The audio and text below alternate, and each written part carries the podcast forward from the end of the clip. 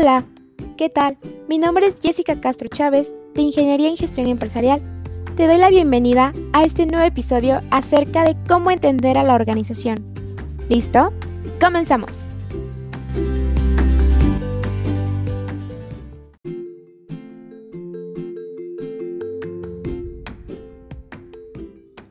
Una organización es un conjunto principalmente por personas que actúan e interactúan entre sí bajo una estructura pensada y diseñada para que los recursos humanos, financieros, físicos, de información y otros, de forma coordinada, ordenada y regulada por un conjunto de normas, logren determinados fines, los cuales pueden ser de lucro o no.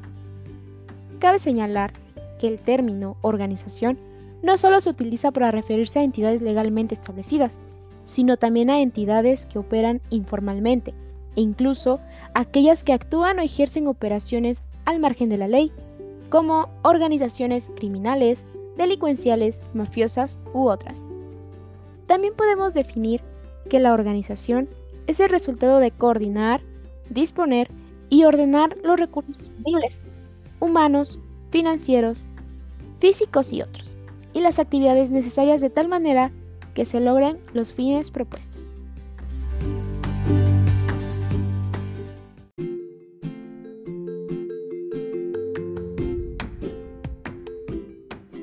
Pero, ¿por qué existen las organizaciones y la creación de valor? Es una necesidad intrínseca de la naturaleza y la sociedad para alcanzar su desarrollo. Responden a una necesidad regida por la inteligencia y el desarrollo, proporcionan el medio necesario para coordinar las acciones de un grupo de personas hacia un objetivo. ¿Y la creación de valor? Pues para incrementar la rentabilidad sobre el capital invertido, así como el valor de los bienes o de los servicios para los consumidores. El objetivo de la creación de valor es puramente financiero y técnico. Es decir, que el objetivo de la creación de valor es beneficiar al accionista y a la empresa.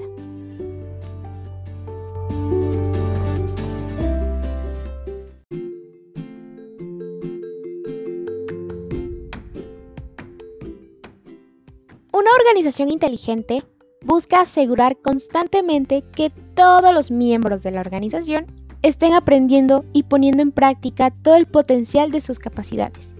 Esto es, la capacidad de comprender la complejidad, de adquirir compromisos, de asumir su responsabilidad, de buscar el continuo autocrecimiento, de crear sinergias a través del trabajo en equipo. Son capaces de aprender permitiendo así expandir sus posibilidades de crecimiento. No basta con adaptarse y sobrevivir, sino sobre todo desarrollar la capacidad de crear.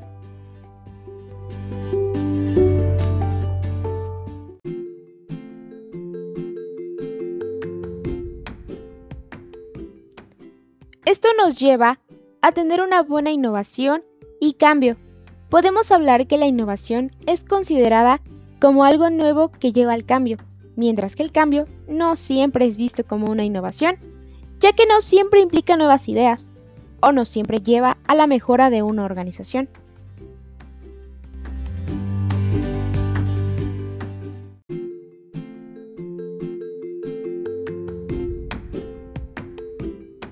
Es por ello que dentro de una empresa es fundamental la intervención de un agente de cambio, ¿Qué es un agente de cambio y cuál es su importancia dentro de una organización? Es alguien que altera la capacidad humana o sistemas de organización para lograr un mayor grado de resultados a la actualización de sí mismo. La meta de un agente de cambio es, obviamente, hacer que los cambios trasciendan. Un gestor de cambio debe contar con siete actitudes básicas. 1. Creer en lo nuevo y amar el cambio y asociarlo a la productividad y el negocio. 2.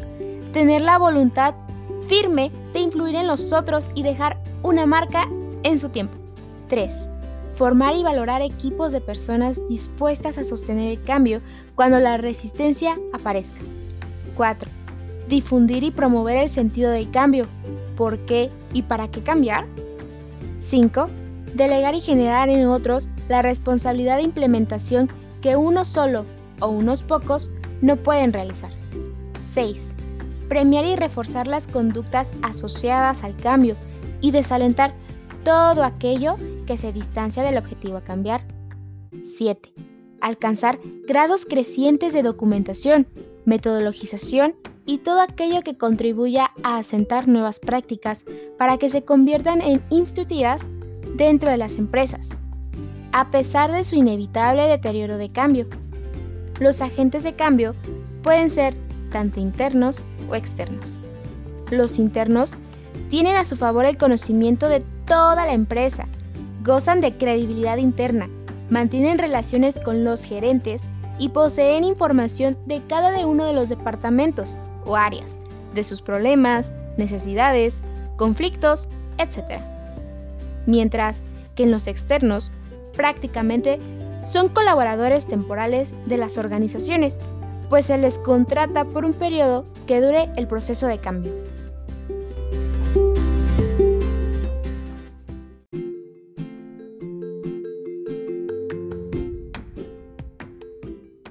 Existen principios básicos que sustentan las estrategias de cambio planeado en la organización, como deben ser respetadas en cuanto a sus valores, creencias, criterios de trabajo, costumbres, tradiciones, etc. La mayoría de las organizaciones son capaces de crecer y madurar si se crean las condiciones para ello y se les capacita. El agente de cambio establece una relación cuyo núcleo es la ayuda a la organización. La relación de agente con la organización debe propiciar el crecimiento de la empresa y su no dependencia de la gente. La relación de ayuda tiene un fuerte componente de aprendizaje mutuo, que es un agente de organización.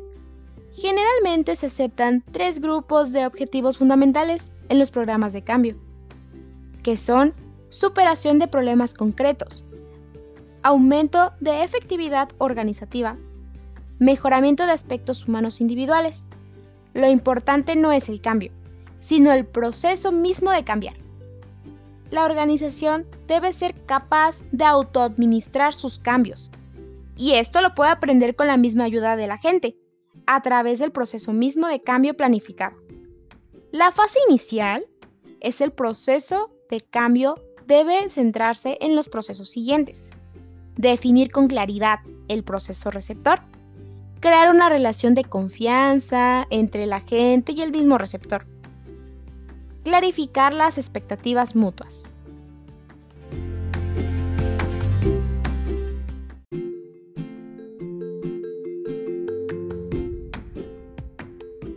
Entrando a los elementos de la cultura organizacional, esto implica una modificación de un estado una condición o situación.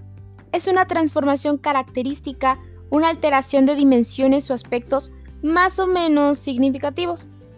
En el concepto de cambio, es el fenómeno por medio del cual es futuro invade nuestras vidas y conviene observarlo atentamente desde el ventajoso punto de vista de los individuos que viven, respiran y experimentan. Por otro lado, el clima organizacional es la percepción individual que tienen cada uno de los integrantes acerca de las características o cualidades de su organización. La competitividad es una estrategia que resulta de combinar el espíritu empresarial con las capacidades de aprender continuamente. En sentido general, se puede decir que es una actitud y una aptitud. La comunicación, otro elemento clave e importante para el cambio de cultura y la creación, fortalecimiento de los valores culturales necesarios para apoyar la estrategia organizacional y enfrentar a un proceso de globalización y competitividad.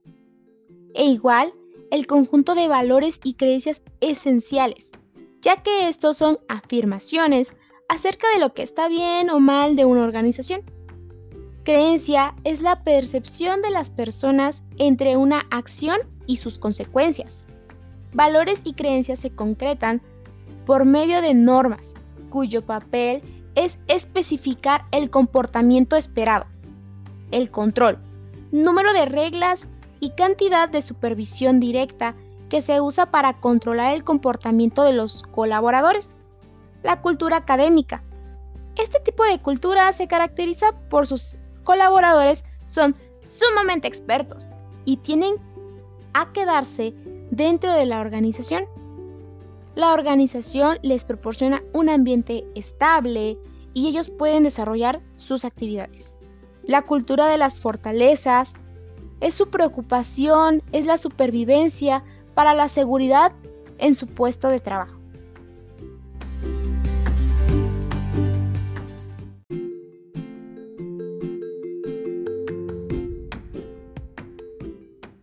Existen dos dimensiones en la cultura organizacional, rutina y cambio, que se caracterizan por, en rutina, administración tradicional, gerente operativo, acción, plan operativo, operación, rigidez, procedimiento, corto plazo, productividad, mantenimiento y orden.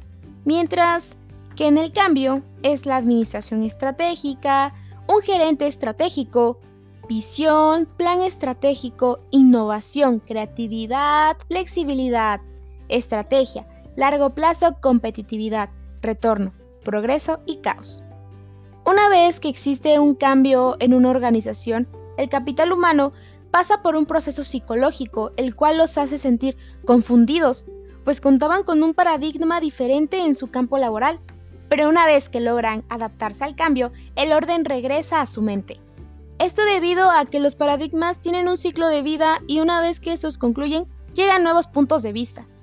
El cambio organizacional está compuesto por siete etapas. La etapa 1, que consiste en el cambio personal, por ejemplo, toma de conciencia personal, que es el despertar. Desarrollo de la visión personal, el pensar. Tomar iniciativa, el actuar. Etapa 2, asociación. Como lo son los contactos, premura, localización y la coalición. Etapa 3, diseño del cambio. En esta entra la visión, estrategia y el plan detallado. Etapa 4. Gestión de apoyo político para el cambio. Premura superior. La venta interna y aprobación superior. Etapa 5. Implementación del cambio. Aquí entra el cambio general, es decir, la comunicación, flexibilización, victorias rápidas, consolidación y avance. Etapa 6. A financiamiento. Y por último, la etapa 7 monitoreo que consiste en el control continuo y ajustes.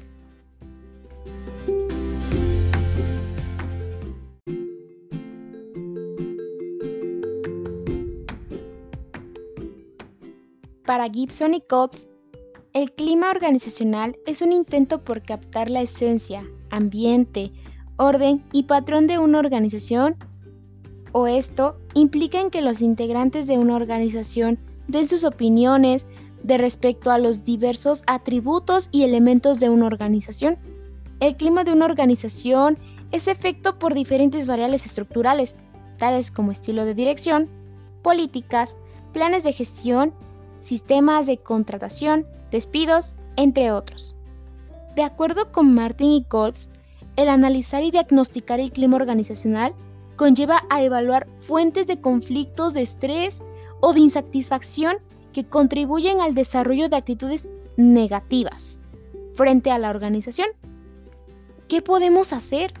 Pues diseñar un proceso de intervención, es decir, prestar atención a aquellos elementos problemáticos, mejorar la estructura, los recursos y condiciones materiales o el estilo de funcionamiento de la organización.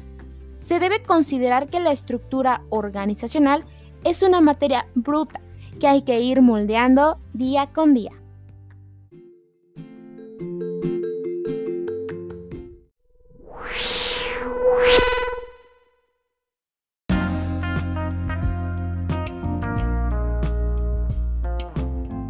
Hemos llegado al final. Agradezco tu compañía en este primer episodio, esperando que haya sido de tu agrado y apoyo para complementar estos temas de tu interés. ¿Cómo entender a la organización? No olvides compartirlo. Nos vemos el próximo episodio. Adiós.